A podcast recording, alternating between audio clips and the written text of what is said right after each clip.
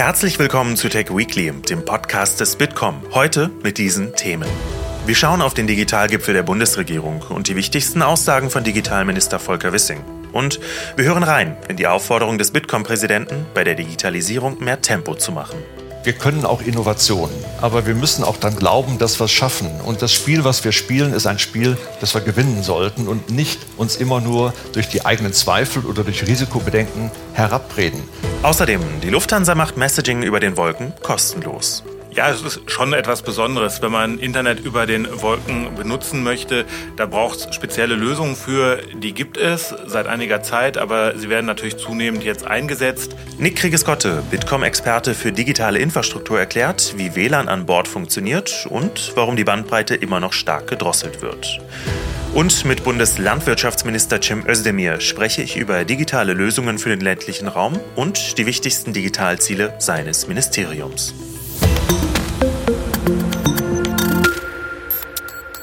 Mein Name ist Tobias Grimm und wir sprechen jetzt über die wichtigsten Digitalnachrichten der Woche. Auch heute mit einem Ausblick auf Termine und Events der nächsten Woche.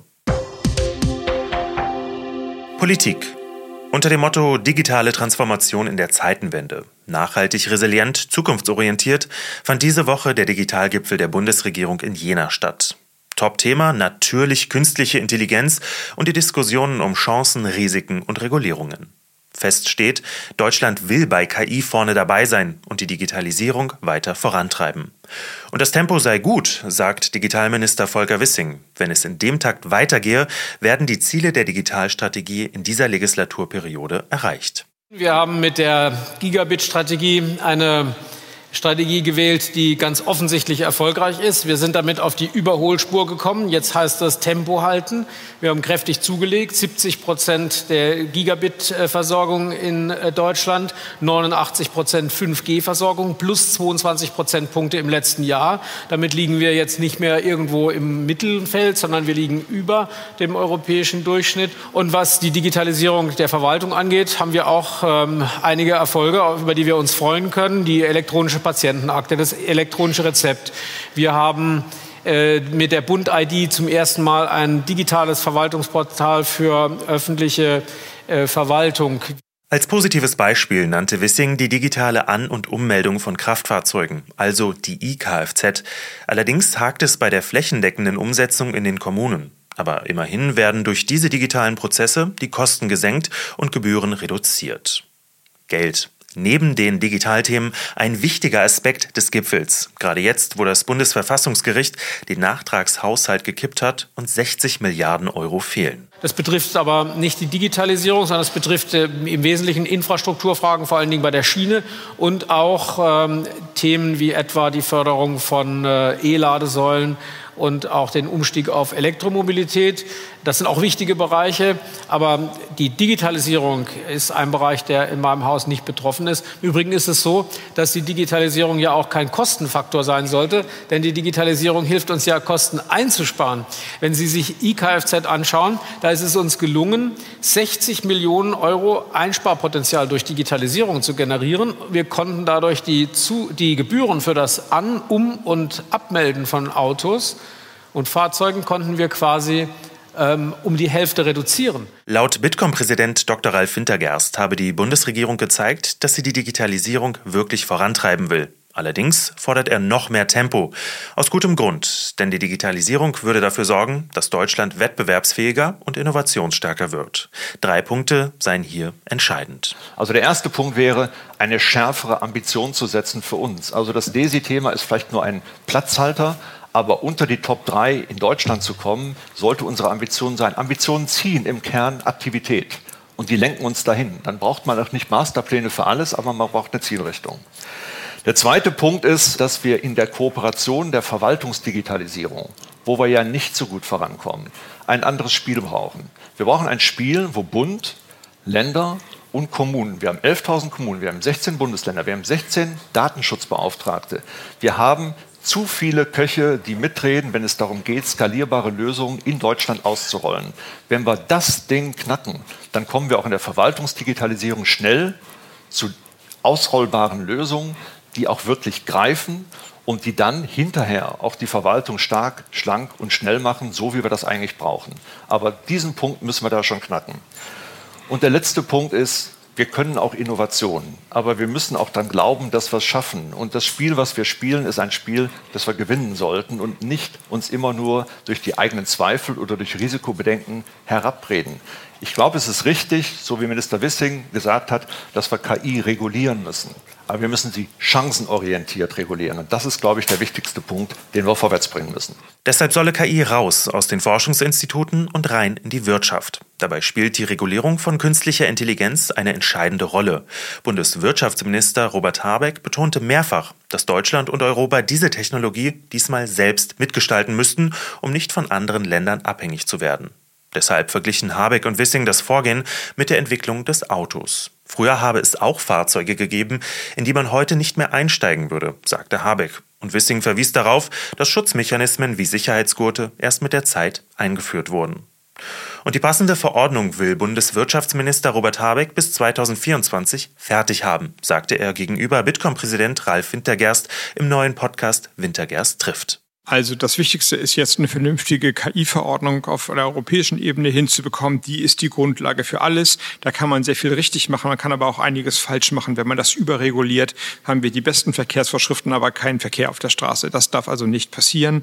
Im Venture Capital Bereich eine richtige Welle auslösen, dass Unternehmen entweder eigene Geldgeber finden oder Geldgeber, die Unternehmen finden. Jedenfalls muss da jetzt eine Hochskalierung im Venture Capital Bereich erfolgen. Dann würde ich sagen, drittens sollten wir die Datenverfügbarkeit steigern. Wir kommen ja aus einer Denkschule heraus, wo Datensparsamkeit das Gebot der Stunde ist. Das ist allerdings erkennbar nicht passend zu dem, was wir gerade machen. Wir brauchen ja viele Daten und sie müssen gleichzeitig so anonym sein, dass niemand Sorge haben muss, dass eine Patientenakte irgendwie bei, äh, bei den Medien landet. So, und das sind, glaube ich, die drei Hauptdinge, die wir jetzt hinbekommen müssen. Letzteres wollen wir über das sogenannte Dateninstitut organisieren. Das sollte dann in einem Jahr auch richtig operationabel sein. Das volle Interview von Robert Habeck und Ralf Wintergerst gibt es auf allen Podcast-Plattformen und natürlich auf bitcom.org. Unternehmensnews. Wenige Tage nach seinem unerwarteten Rauswurf kommt Sam Altman überraschend wieder zurück. Er wechselt also doch nicht zu Microsoft, sondern wird wieder CEO bei OpenAI. Es sei eine Grundsatzvereinbarung erzielt und der Verwaltungsrat erneuert worden. Altman wurde am 17.11. vom alten Verwaltungsrat herausgedrängt und hatte sich dann zwei Tage später dazu entschlossen, zu Microsoft zu wechseln. Mit dem neuen Verwaltungsrat und der Unterstützung des Microsoft-CEOs freue er sich jetzt aber, zu OpenAI zurückzukehren, um die nächste Generation von KI auf die Straße zu bringen. Und auch Südkorea bringt etwas Neues auf die Straße. Dort erhalten mobile Roboter, die beispielsweise für Lieferdienste eingesetzt werden, den Status eines Fußgängers. Dafür hat das Ministry of Trade, Industry and Energy zusammen mit der nationalen Polizeibehörde das Gesetz über intelligente Roboter geändert. Jetzt dürfen Unternehmen mit mobilen Robotern Liefer- und Patrouillendienste im Straßenverkehr durchführen, sofern ihre Masse auf weniger als 500 Kilo und die Geschwindigkeit auf maximal 15 kmh begrenzt ist. Außerdem ist ein Sicherheitszertifikat erforderlich. Technologie Wer über den Wolken chatten, surfen oder streamen will, zahlt auf Kurzstrecken im Schnitt um die 12 Euro und auf Langstrecken 16. Damit ist bei Lufthansa jetzt aber Schluss. Ab Januar 2024 macht die Airline Messaging auf Europaflügen kostenlos und auch die Tarife für Streaming und Surfen sollen günstiger werden.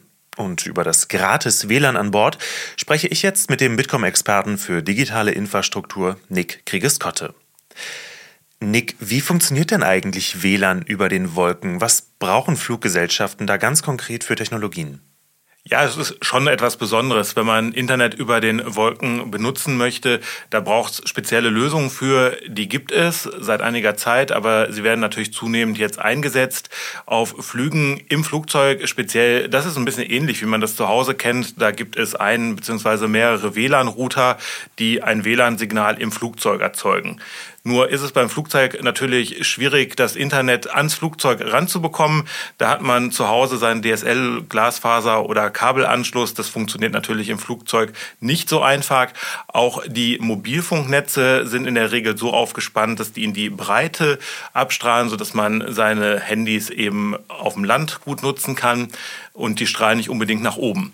Deswegen hat man vor einigen Jahren begonnen, ein ganz spezielles Mobilfunknetz aufzubauen auf LTE-Basis, wo an einigen Stellen Antennen in die Höhe abstrahlen, um damit die Flugzeuge zu erreichen. Das wird genutzt. Und was auch genutzt wird, sind Satelliten, die dann auch vor allem über den Wolken sehr gut funktionieren um Internet ins Flugzeug zu bringen. Und man macht dann eine Kombination eben aus Mobilfunk an einigen Stellen, nutzt vor allem aber auch Satelliten und bringt damit das Internet zum Flugzeug und im Flugzeug wird es dann über WLAN verteilt. Nun hast du einmal erklärt, wie das alles funktioniert. Wir sind ja hier am Boden, so meistens zumindest relativ hohe Bandbreiten gewohnt. Wenn wir jetzt an Bord sind, liegt das so im Schnitt zwischen 150 Kilobytes oder 15 Megabytes.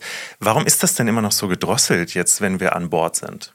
Jeder, der das Internet im Flugzeug benutzt, der teilt sich mit allen anderen, die das Internet im Flugzeug auch benutzen, eben gemeinsam eine Verbindung über Satellit oder über Mobilfunk oder auch eine Kombination. Aber es ist eben nicht so, dass jeder eine ganz eigene Leitung hat, sondern man teilt es sich mit vielen anderen. Und das führt dann dazu, dass eben pro Nutzer nicht die ganz hohen Bandbreiten zur Verfügung stehen, sondern man eben sich gemeinsam die zur Verfügung stehende Geschwindigkeit mit allen teilen muss. Das erklärt auf jeden Fall, warum die Bandbreite an Bord immer noch gedrosselt ist. Was natürlich auch eine wichtige Frage ist für viele, die jetzt zum Beispiel noch an Dokumenten arbeiten an Bord.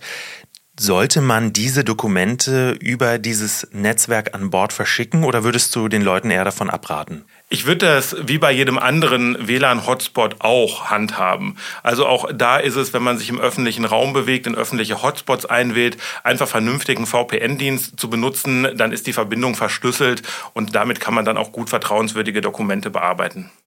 Klare Antwort. Nick, vielen Dank für deine Einordnung. Vielen Dank. Wirtschaft. Und vom Flugzeug jetzt auf den Acker. Denn auch dort zeigt sich das große Potenzial der digitalen Transformation, etwa durch Technologien, die eine ressourcenschonendere Landwirtschaft ermöglichen.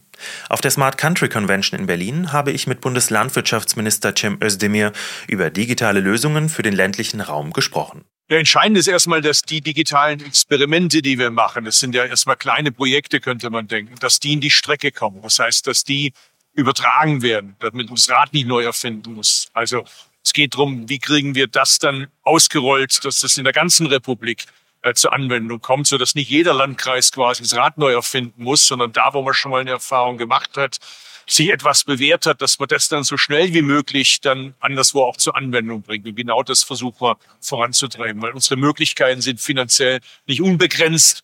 Ich wünschte, wir könnten das überall gleichermaßen unsere Projekte machen, aber wir können ja immer nur ein paar Projekte fördern. Aber die Projekte, die müssen den Unterschied machen. Und wenn die sich bewähren, dann muss man dafür sorgen, dass es so schnell wie möglich, so umfassend wie möglich zur Anwendung kommt.